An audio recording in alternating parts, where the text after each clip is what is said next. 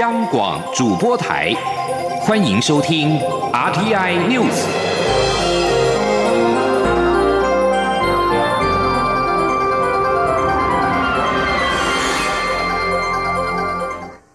各位好，我是张旭华，欢迎收听这节央广主播台提供给您的 RTI News。蔡英文总统今天出席中美洲独立一百九十九周年纪念酒会。总统在致辞时表示，中美洲国家在一百九十九年前反抗殖民压迫，争取自由，台湾感同身受。面对外来的打压，台湾不会低头，会全力捍卫自由民主。未来台湾不仅会和国际分享口罩，也会透过各种形式一起分享自由，维护自由。记者欧阳梦平报道。蔡英文总统十五号上午出席中美洲独立一百九十九周年纪念酒会，与瓜地马拉共和国大使葛梅斯、洪都拉斯共和国大使保蒂斯达、尼加拉瓜共和国代办李密娜一同庆贺。总统在致辞时表示，在疫情挑战下，今年的纪念活动更具意义。他也借这个场合感谢友邦的合作，共同克服疫情。总统表示，再严峻的国际疫情都不曾影响台湾与中美洲友邦的交流。除了与瓜地马拉的台湾奖学金计划照常进行，台湾与洪都拉斯的职训交流、与尼加拉瓜的农业技术合作都持续推动外，每年在台湾举办的 Copa American Taiwan 足球赛也将。在下个月扩大规模举办。上个月，双方更透过线上联合发表会，向中美洲厂商介绍台湾优质的防疫产品。疫情不但没有造成彼此的中断，反而加深了连结。总统并提到，在当天发表会上，瓜地马拉大使葛梅斯曾经提到，台湾的口罩让瓜国人民能够走到户外，重新过自由的生活。台湾其实是在分享自由，让他听了很感动。总统说。中美洲国家在一百九十九年前反对殖民压迫，争取自由，台湾感同身受，因此台湾不会向外来打压低头，并将与国际分享自由。他说：“过去艰辛的民主化的道路，让我们更加珍惜今天的成果。面对外来的打压，我们更不会低头。”为了捍卫民主自由，我们全力以赴。未来不仅是口罩，台湾会持续的发挥实力，通过各种形式跟各位友邦、各个友邦跟国际社会一起分享自由，维护自由。总统也特别感谢中美洲友邦长期支持台湾的国际参与，为台湾发声。他期待台湾与中美洲友邦未来能够持续深化各领域的合作交流，创造更丰硕的成果。中央广播电台记者欧阳梦平在台北采访报道。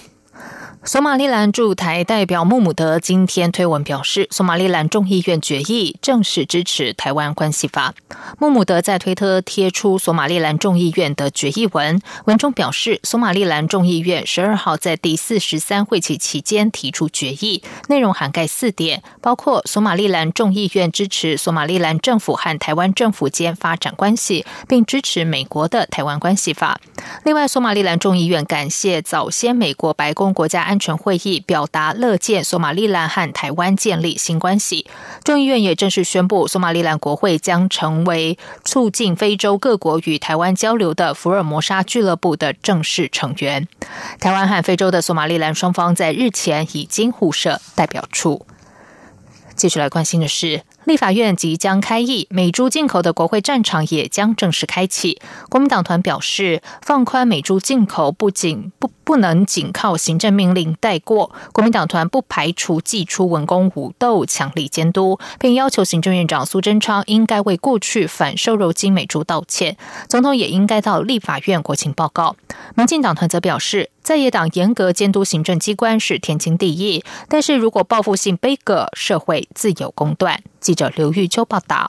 立法院将在九月十八号开议，当天也将邀请行政院长苏贞昌率同相关部会首长列席，提出有关开放含莱克多巴胺美国猪肉及牛肉进口专案报告，并被质询。朝野针对美猪美牛的攻防战将正式登场。民间团体也呼吁立法院应落实审查权，不能沦为橡皮图章。国民党团总召林维洲表示，放宽美猪美牛如此重大的政策，必须经过法律授权，绝对不能仅凭一纸行政命令带过。国民党团除了将提出食品安全卫生管理法与学校卫生法等法律修正案，将不得使用瘦肉精于食品内入法外，开议当天也将要求苏贞昌为过去反瘦肉精美猪进口道歉。蔡英文总统也应到国会国情报告，党团正在研议各种地势攻防，文攻武斗皆不排除，一定会强力监督。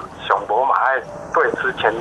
为反对而反对啊道歉啊？啊骂一骂他们现在执政的，通通美猪不毒了，也不会影响产业了，有这种道理啊！哦啊，所以我们的诉求，他们没有做到，我们就各种方式啊，都会呃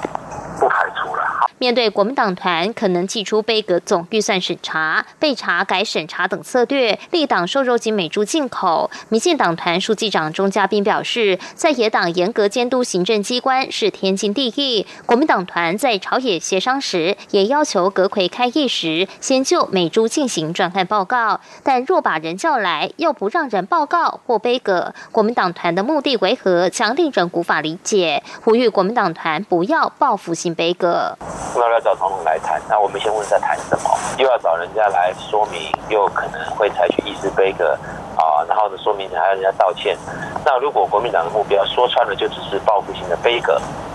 那我们觉得国人自然、社会自然会有一个评论嘛。时代力量党团总召邱显志则表示，希望行政团队在专案报告时，能先就行政程序是否有违反相关法规函释、风险评估报告与边境检疫人力是否补足等三大疑虑说明清楚。邱显志质疑，行政机关针对法规命令发布预告时，行政院的标准是要预告六十天，但这次的行政命令预告仅七天就公告，究竟？有何急迫性，需要漠视法治程序？同时，邱显志也指出，目前并未看到关于癌症、心血管疾病以及慢性病的风险评估。行政部门也应就开放内脏进口，向国人解释最基本的健康风险。而针对边境检疫人力，实力也要求在开放前必须补足，呼吁行政机关向国人解释清楚。中央广播电台记者刘秋采访报道。针对国民党立院党团要求行政院长苏贞昌必须要为开放含有莱克多巴胺的美猪进口道歉，行政院今天表示，如果政府根据国际标准扩大开放美猪，应该道歉。那么在尚未有国际标准出炉前就开放含莱克多巴胺美牛的国民党及当时的政府官员们，是不是更应该道歉？行政院发言人丁一鸣表示，包括日韩和跨太平洋伙伴全面进步协定 （CPTPP） 的主要国家都已经开放。台湾只有跟国际接轨，减少贸易障碍，才能让台湾的产品外销到全世界时，能够跟他国产品竞争。武汉肺炎 （COVID-19） 疫情重创了全球航空业。目前，日前交通部的民用航空局公布，七家国际航空今年上半年的营业损失竟然高达新台币五十四亿元。对此，交通部长林佳龙今天受访时表示，原本业者预估今年将会亏上百亿元，但在政府寄出了五百亿专案融资贷款利息补贴之后，相较全球的航空业，台湾受损情况已经算是最轻微的。记者吴丽君报道。国际航空运输协会 （IATA） 表示，今年在武汉肺炎疫情冲击下，全球航空业将迎来史上最糟的一年。而根据民航局日前公布的七家国际航空上半年营运状况，税后净利也呈现满江红。其中又以长荣航空大亏十八亿居首，华航及新宇航空大亏十三亿，分居二三。台湾虎航则亏损五点六亿，华信三点三亿，利荣及德安的亏损则控制在一千多万，总计七家亏损近逼五十四亿元。对此，交通部长林佳龙十五号上午受访时表示，这次疫情航空及观光业受创最深，所幸政府超前部署，针对航空业提出五百亿专案融资贷。贷款补助，因此相较全球，台湾航空业受损情况已算是最轻微的。他说：“所以我们以五百亿元的融资贷款利息补贴来支持我们航空业界。”也因此，在全世界，我想台湾的航空业受到的损害应该是最小。事实上，本来我们在疫情发生的时候啊，跟这些航空业者讨论，他们预期可能一年会有上百亿的损失。那以目前来讲，其实本原来预期的小很多，哦，这就是这些融资纾困的措施啊，有产生效果。林佳龙也指出，也许大家看到一家航空亏损十几亿的数字还是相当大，但以华航来说，就是以货运来弥补客运的损失，目标则是将全年亏损控制在二十亿元以下。另外，针对防疫旅馆的补助，将从八月底延长至年。年底，但补助金额自十月起从每天一千两百元降到八百元。林佳龙也表示，这是受限于经费不足，截至八月底，既有预算已支出六亿四千万元。若要撑到年底，即使每天降到八百元，仍需再筹措六亿四千万，总经费上看十二亿八千万元。希望。大家体谅。中央广播电台记者吴丽君在台北采访报道。教廷的高层消息人士十四号表示，教宗方济各已经签字批准延长和中国之间的主教任命协议，为期两年，并且内文并无更动，不会把香港纳入协议范围。这项为期两年的临时协议于二零一八年十月二十二号生效，允许教宗就主教人选拥有最终决定权，但即将届期。消息人士透露，如果中国方面也同意延长效期，协议就照原样继续实施。中国外外交部发言人赵立坚上周在北京就表示，中国也很希望。延长协议。中国宪法虽然保障宗教自由，但今年北京政府认为宗教威胁到中共权威，加强钳制宗教。批评者认为，这让范中协议成了笑话。对此，中华民国外交部发言人欧江安今天表示，教廷向我方保证，范中签署协议属于教务性质，主要的目的是希望促进中国天主教徒的权利，不涉及邦交。欧江安指出，我方也希望此项协议可以帮助中国宗教自由，但该协议签订以来，中国对宗教人士进行更多的迫害打压，宗教不自由的状况更为严重。我方对此极为忧心，也高度关切。为了让全球齐心抗疫，联合国秘书长古特瑞斯将趁下周对世界领袖发表年度演说的机会，呼吁全球停火到二零二零的年底。但他表示，由于领袖们可能无法亲自与会，将会白白的错失良机。原本预期中国国家主席习近平和俄罗斯总统普京会罕见的现身位于美国纽约的联合国总部，庆祝这个世界组织成立七十五周年。但受到 COVID-19 疫情的影响，两人将与大约七一百七十位国家和政府元首一样，在九月二十二号展开为期一周的会议上，透过视讯来致辞。美国总统川普会是唯一考虑在开幕日亲临联合国总部发表演说的领袖。古特瑞斯也将现身。发表演说，古特瑞斯十四号在联合国告诉路透社，在疫情爆发后三月间首次有停火呼吁以来，已经出现正面迹象，像是苏丹和平协议、阿富汗政府和塔利班展开对谈，还有叙利亚、利比亚和乌克兰等地暴力活动停歇等等。不过，仍然需要动员国际社会全体，让全球能够停火到今年的年底。古特瑞斯表示，全球停火有助抗疫，也会创造出团结、永续和兼容的复苏环境。日本共同社报道，执政党自民党党魁菅义伟即将接任日本首相，新内阁人士将由现任首相安倍晋三的胞弟岸信夫出任防卫大臣，现任防卫大臣河野太郎会转任总务大臣。岸信夫现任副外务大臣，是安倍晋三的胞弟，对台湾友善。岸信夫曾经表示，期待美日台进行安全保障对话，而日本应该更积极协助台湾加入国际社会。产经新闻报道，大阪二零二五年将举办世界博览会，新内阁将新设世博担当大臣。另外，日本两大在野党立宪民主党和国民民主党合并，成立新政党立宪民主党。今天举办创党大会，共一百五十名国会议员参加，成为第一大的在野党，要成为执政党自民党之外的国民新选择。日本读卖新闻报道，这是从二零一七年民进党分裂以来，正式诞生一百五十人规模的最大在野党。这里是中央广播电台台湾之音。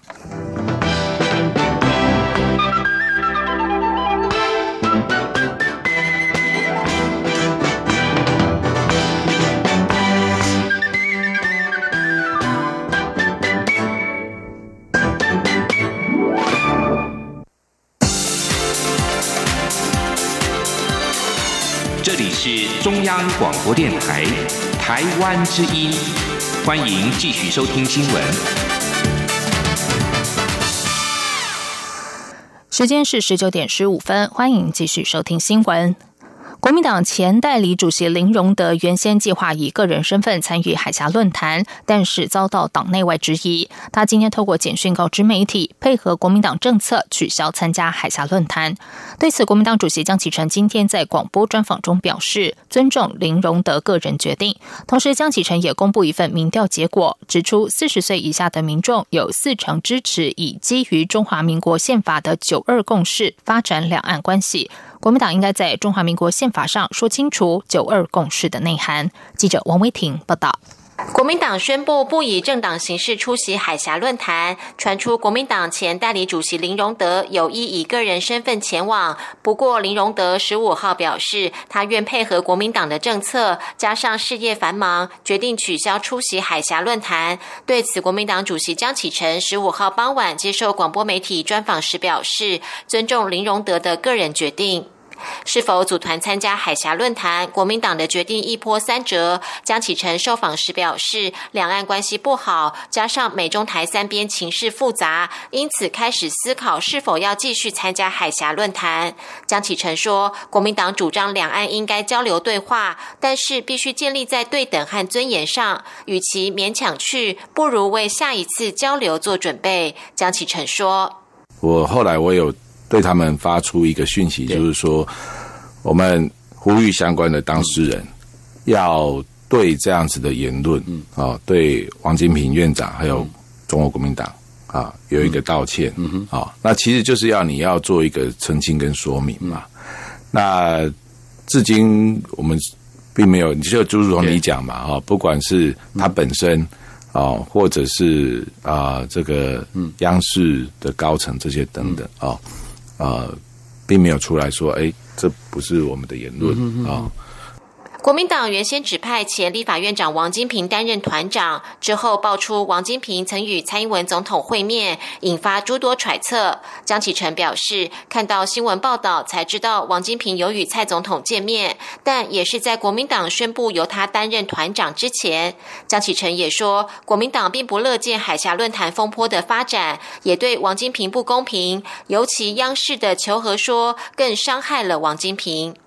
江启臣就任后推动两岸论述讨论，在党内遭遇阻力。他今天公布一份日前委托媒体进行的民意调查结果，显示四十岁以下的世代有百分之五十点一反对以九二共识发展两岸关系，百分之三十一点五赞成。若询问是否支持以宪法九二共识发展两岸关系，结果四十岁以下的世代有百分之四十点八赞成，百分之三十七点六反对。江启臣表示，九二共识到了该说清楚的时候，国民党必须以中华民国宪法将九二共识说清楚。中央广播电台记者王威婷采访报道。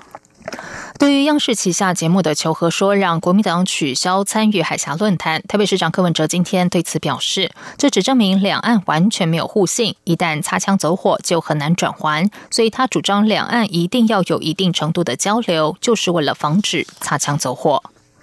接下来关心的是，卫福部今天正式公告口罩防卫标识规定，从九月十七号起，所有国内产制的平面医用口罩必须逐片标示 “MD” 医用以及 “Made in Taiwan” 台湾制的字样，但试售品可以继续卖到十二月十七号。未能及时售完者，应该回收并且验章之后，才能够继续贩卖。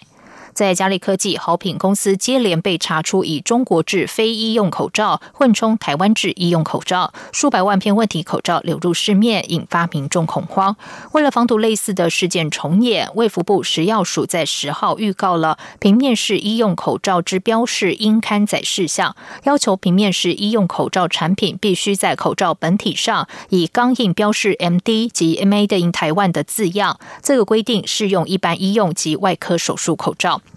卫福部在今天正式公告相关的规定，市面既有的医用口罩可以持续贩售到十二月十七号。如果无法在十二月十七号售完者，应该于二零二一年的三月十六号之前全面回收市售品，并且连同库存品一并送地方卫生主管机关验章之后，才能够继续贩售。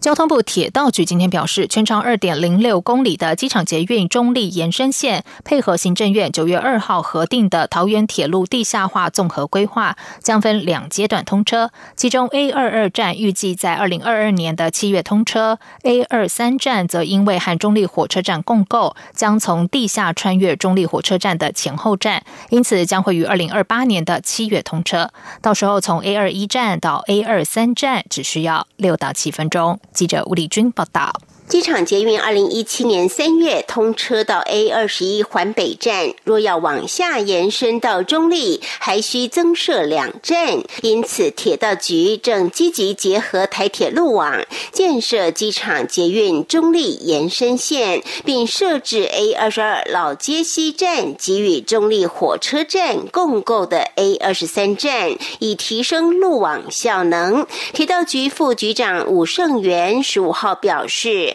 目前 A 二十一往 A 二十三站的双孔隧道已经完成，包括横渡线。位在中丰路和中央西路口的 A 二十二站，位在地下三层，总长一百二十公尺，深二十公尺。目前结构体也已完成，正进行水电及环控工程装修，预计年底即可完成道路复旧，并于二零二二年七月。率先通车，不过由于 A 二十三站将与中立火车站共构，加上 A 二十三站核定时桃园铁路地下化尚未核定，依旧维持高架化。如今行政院核定桃园铁路地下化综合规划后，原本设计在地下两层的 A 二十三，急需配合台铁再往下深入到地下三层。预计二零二八年七月才可望通车。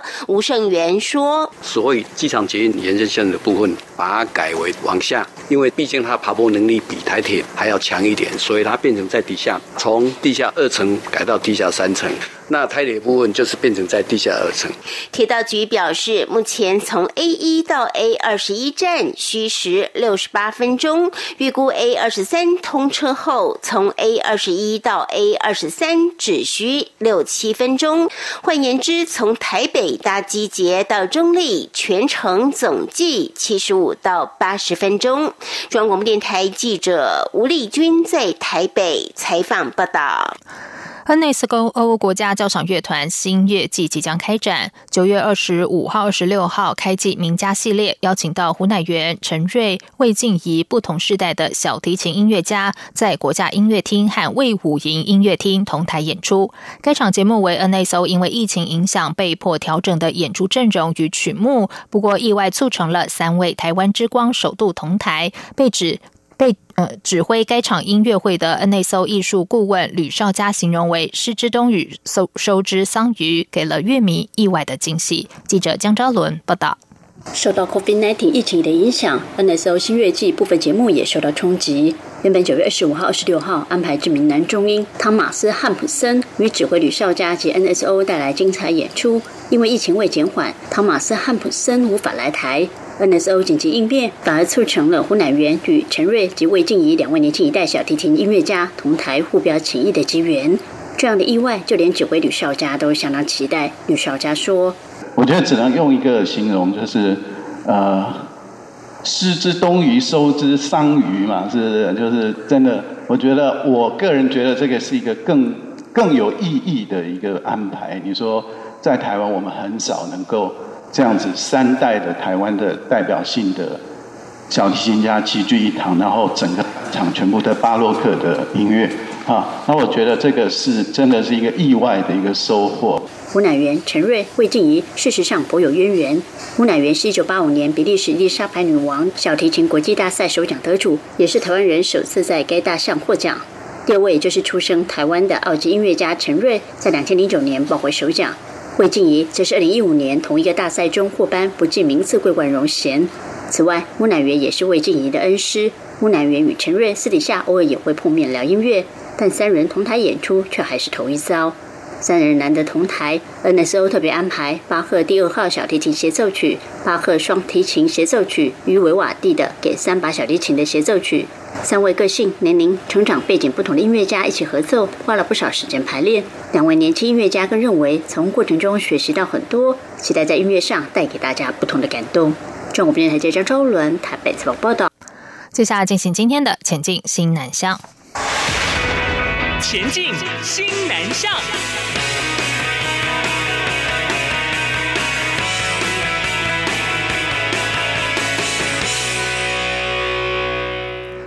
为强化宣传新南向政策成果，外交部和菲律宾、越南、泰国、马来西亚的主流电视媒体合作，针对相关国家的民俗风情及语言，再度制播《西首台湾》节目，并于今天举行记者会发表内容，用画面来具体呈现台湾风土人情、防疫新生活样貌、澳人科技创新及产业应用成果，期盼新南向国家更了解、认识台湾，进一步推动与我国的交流合作。记者郑祥云、黄兆坤的报道。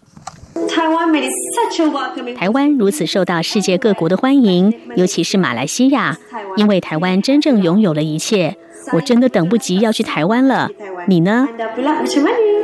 外交部次长田中光表示，携手台湾以我国防疫成就为主轴，配合政府的五加二产业计划、前瞻基础建设计划、一国一中心、六大核心战略产业等施政方针。全方位呈现台湾风土人情、防疫新生活样貌、澳人科技创新与产业应用成果。外交部表示，今年武汉肺炎疫情肆虐，各国拍摄团队无法来台取景，因此改以远距视讯方式制作节目，纳入我国因应武汉肺炎的防疫措施、防疫合作、提供口罩等作为，彰显台湾能帮忙且正在帮忙的防疫、国际人道援助。国际医疗新典范，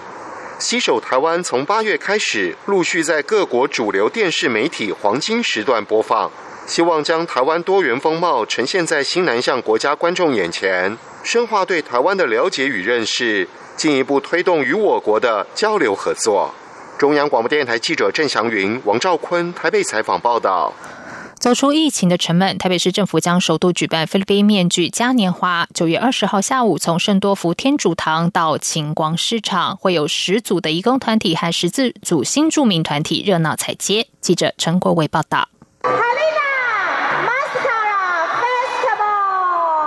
菲律宾微笑面具节是菲律宾巴克洛德的年度盛事，众人会戴着各式各样的面具一起参加嘉年华式的街头游行。而这些面具有个共通点，就是都有个大大的微笑，也让巴克洛德有了微笑城市的美称。台北市政府今年将首度举办菲律宾面具嘉年华，民政局长蓝世聪表示，采接活动预计在九月二十号下午三点展开，将有二十多个移工及新住民团体穿上华丽的服饰，戴上缤纷的面具，从圣多福天主堂出发，沿着中山北路三段、农安街、林森北路，最后到晴光公园，再展开彩街团的走秀演出。当天现场大概会有超过一千人的这个活动啊。那最重要是说，我们也跟晴光商圈结合，也能够在振兴这个商机的部分呢。台北市副市长蔡炳坤说，台北市有五万六千多个新移民家庭，四万五千多名移工，大家在这个城市工作生活，带来不一样的文化风貌。希望台北市就是一个微笑的城市。我们面对今年最大的挑战，疫情的挑战，我们走出来了。民政局表示，即日起到九月二十号，民众只要在晴光商圈的十个店家和金万万商城等地找到这次特地准备来自巴克洛德的面具，或是菲律宾移工艺术家 Mark 创作的面具，并与面具合照上传个人脸书或 IG，在二十号活动当天就可凭照片到晴光公园服务台兑换菲律宾零钱包。中央广播电台记者陈国伟台北采访报道。最后来关心的是，马来西亚大展集团宣布将和台湾新金控合作进行绿电投资，今天举办签约仪式。马来西亚大展集团首席营运官方尊利亲自来台完成了签约，将会先投入新台币一百亿元发展太阳能电厂项目，为疫情期间跨国企业首度来台进行大规模的投资案。以上新闻由张旭华编辑播报，这里是中央广播电台台湾之音。